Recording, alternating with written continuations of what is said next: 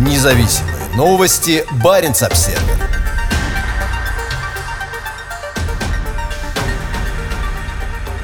Организация коренных народов Таймыра. Норникель изменился в лучшую сторону. После разлива дистоплива мы видим положительные изменения в политике и подходах к взаимодействию с коренными малочисленными народами Таймыра, заявляет Григорий Дюкарев, председатель Ассоциации коренных малочисленных народов Таймыра Красноярского края.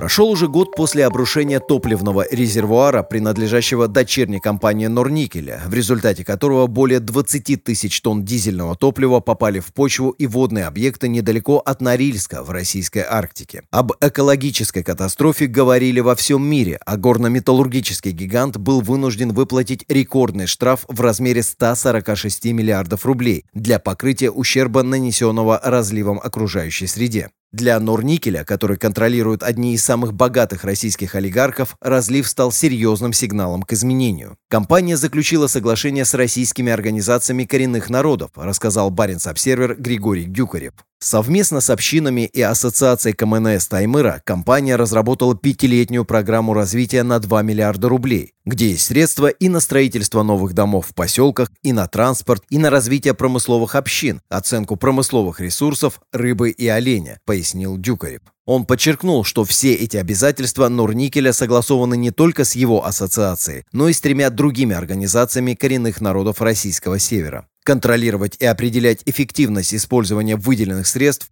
будет Координационный совет под руководством Норникеля. Мы рассчитываем совместно с компанией планировать развитие экономики общин и инфраструктуры поселков, сказал Дюкарев. В Норникеле подтверждают, что при составлении списка проектов компания будет напрямую задействовать представителей коренных малочисленных народов Севера. Программа предусматривает мероприятия по повышению качества жизни в поселках и развитию промысловых общин, заявил вице-президент Норникеля по федеральным и региональным программам Андрей Грачев. Он привел ряд инициатив, касающихся поселков Таймыра, среди которых приобретение цехов по переработке оленины, морозильных камер, оборудование для выделки шкур и производства сувениров и изучения рыбных ресурсов. Все эти проекты – совместные мероприятия, выполнять которые эффективно можно только в тесном контакте с общинами и семьями КМНС, заявил Грачев в заявлении, размещенном на портале компании. Норникель уже выплатил 177 миллионов рублей в качестве прямой компенсации 51 общине, хозяйству и семье, которые ловят рыбу в реке Пясина, сильно пострадавшей от разлива дистоплива прошлой весной. На Таймыре проживает около 10 тысяч представителей коренных народов, в том числе ненцы, долганцы, нгасанцы и энцы. Полуостров, образующий самую северную материковую часть Евразии, расположен между рекой Енисей, впадающей в Карское море, и Хатангским заливом, море Лаптевых. Его территория в два раза превышает площадь Норвегии. Крупнейшим городом полуострова является Норильск, печально известный масштабным загрязнением воздуха.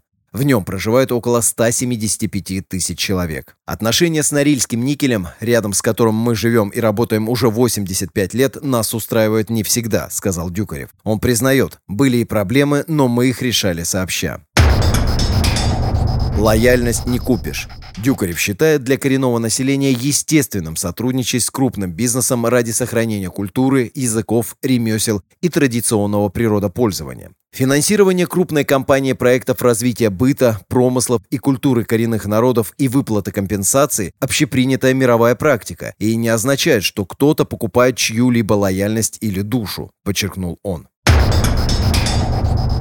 Изгнанники считают, что Норникель диктует условия. Ранее Баренц Обсервер взял интервью у Павла Суляньзиги, президента находящегося в изгнании фонда Батани, защищающего права коренных народов российского севера. По его словам, Норникель привык к тому, что диктует всем условия в России. На Таймыре Норникель – царь и бог, заявил он. По утверждениям Сюлензиге, Норникель привлекает только тех представителей коренных народов, которые могут нарисовать красивую картинку о деятельности компании.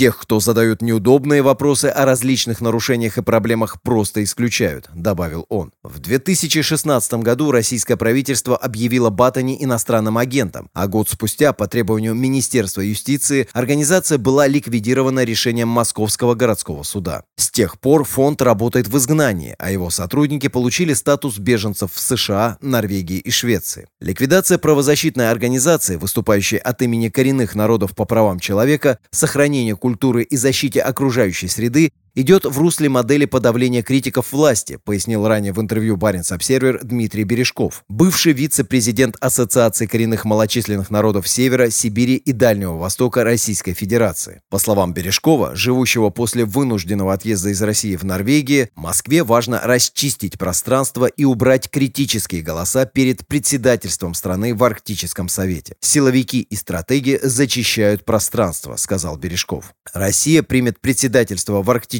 Совете на следующий двухлетний период на министерской встрече в Рейкьявике 20 мая.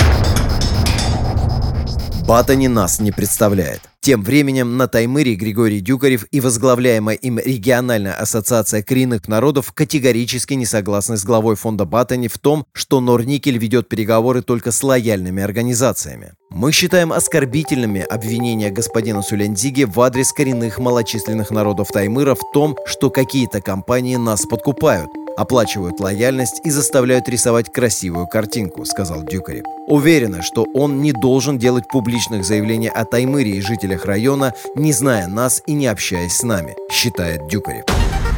Независимые новости. Барин обседный.